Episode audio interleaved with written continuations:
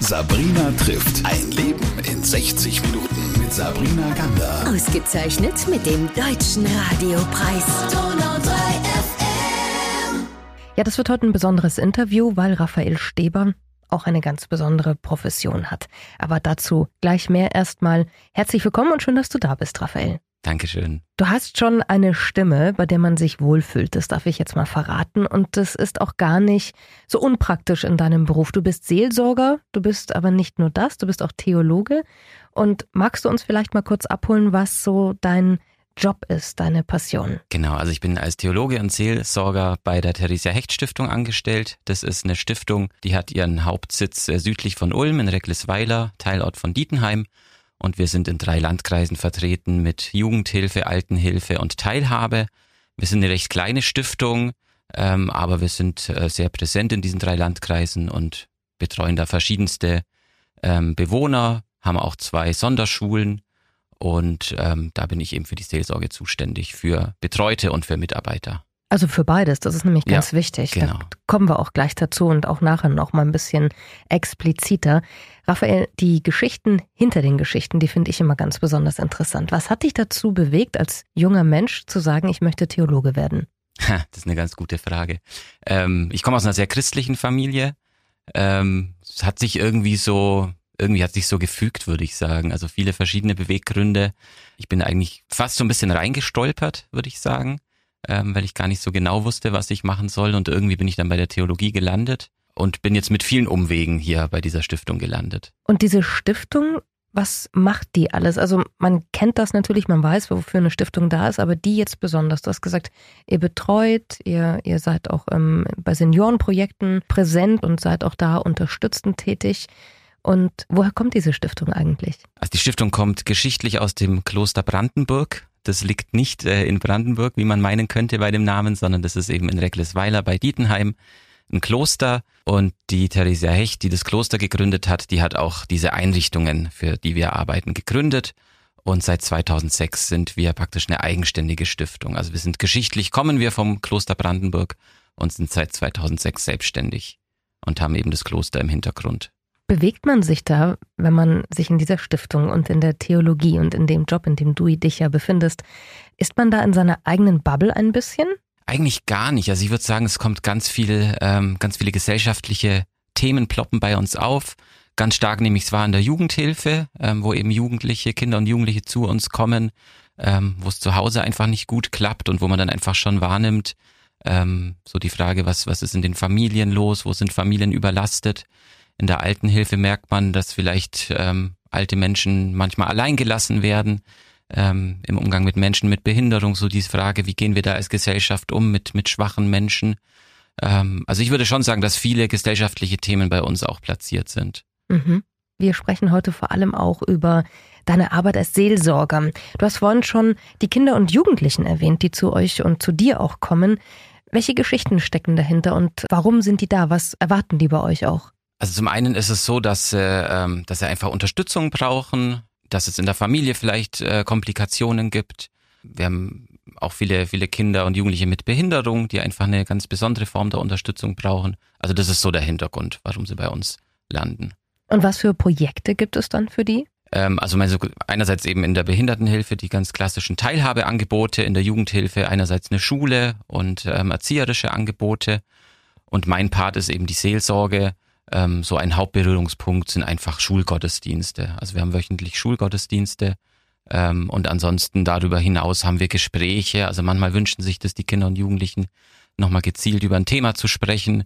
Ähm, wir starten immer wieder Aktionen. Ähm, Gerade rund um Advent und Weihnachten ist das ein großes Thema, dass wir schauen, dass wir ihnen da eine schöne, schöne Zeit schenken können. Ähm, ja, also mein, mein Punkt ist immer, ich will, will einfach unseren Betreuten eine, eine gute Zeit ermöglichen. Sie kommen einfach aus einem schwierigen Kontext, haben oft schon eine schwierige Lebensgeschichte und da wollen wir dazu beitragen, dass sie einfach ähm, ja ein gutes Handwerkszeug bekommen, dass sie gut, gut im Leben weitergehen können. Werden es mehr? Also unsere Plätze sind begrenzt.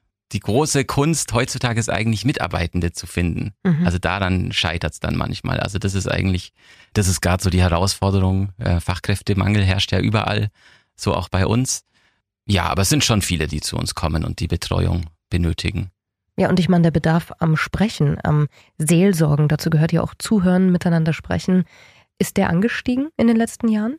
Also ich bin jetzt seit vier Jahren äh, in der Stiftung. Ähm, was ich aber schon sagen kann, dass doch Corona vieles zugenommen hat. Also so diese Vereinsamung, das hat auf jeden Fall bei uns zugenommen. Und eben auch so die Frage, ähm, Familien waren da oft auch überfordert in der Corona-Zeit.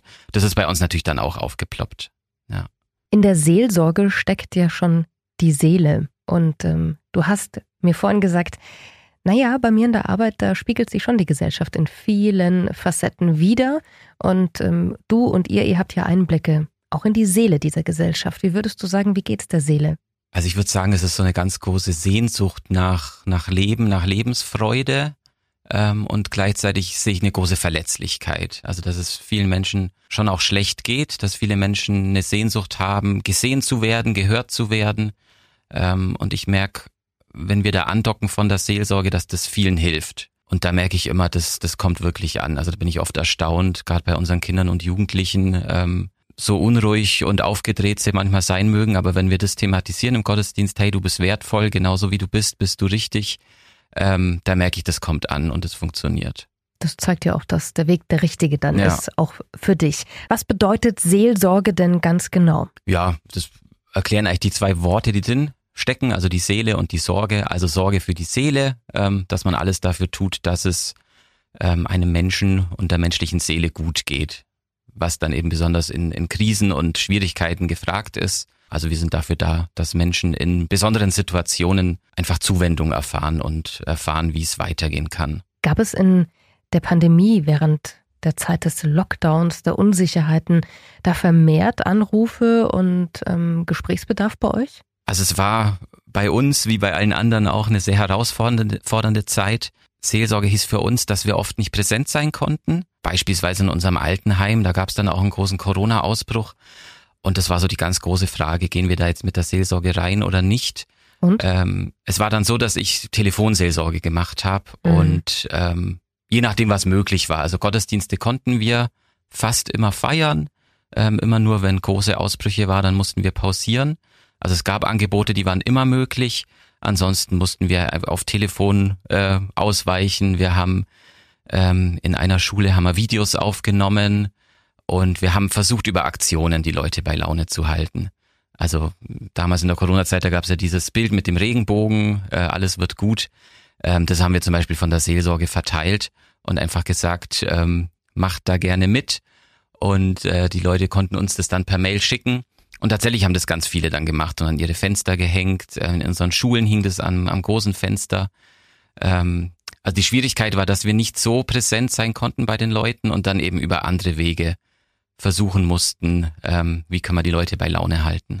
Bricht einem da nicht das Herz, wenn man gerade an die Alten denkt und die, die Kranken? Also einerseits war das schwierig, das stimmt. Andererseits bin ich immer der Meinung, unsere Betreuten werden auch gut versorgt. Also es sind ja Pflegekräfte da, es sind Betreuungskräfte da, ähm, bei den Kindern, Jugendlichen sind Erzieher da, sind Lehrer da. Also ich sage immer so, die Seelsorge, das ist so, das ist so on top. Ähm, mhm. das, das kann man mit dazu rufen, aber so in der Grundbetreuung sind unsere Betreuten auch schon gut versorgt. Du begleitest die Menschen auch, wenn klar ist, jetzt ist nicht mehr so lange Zeit in diesem Leben übrig. Wie bereitest du dich denn darauf vor?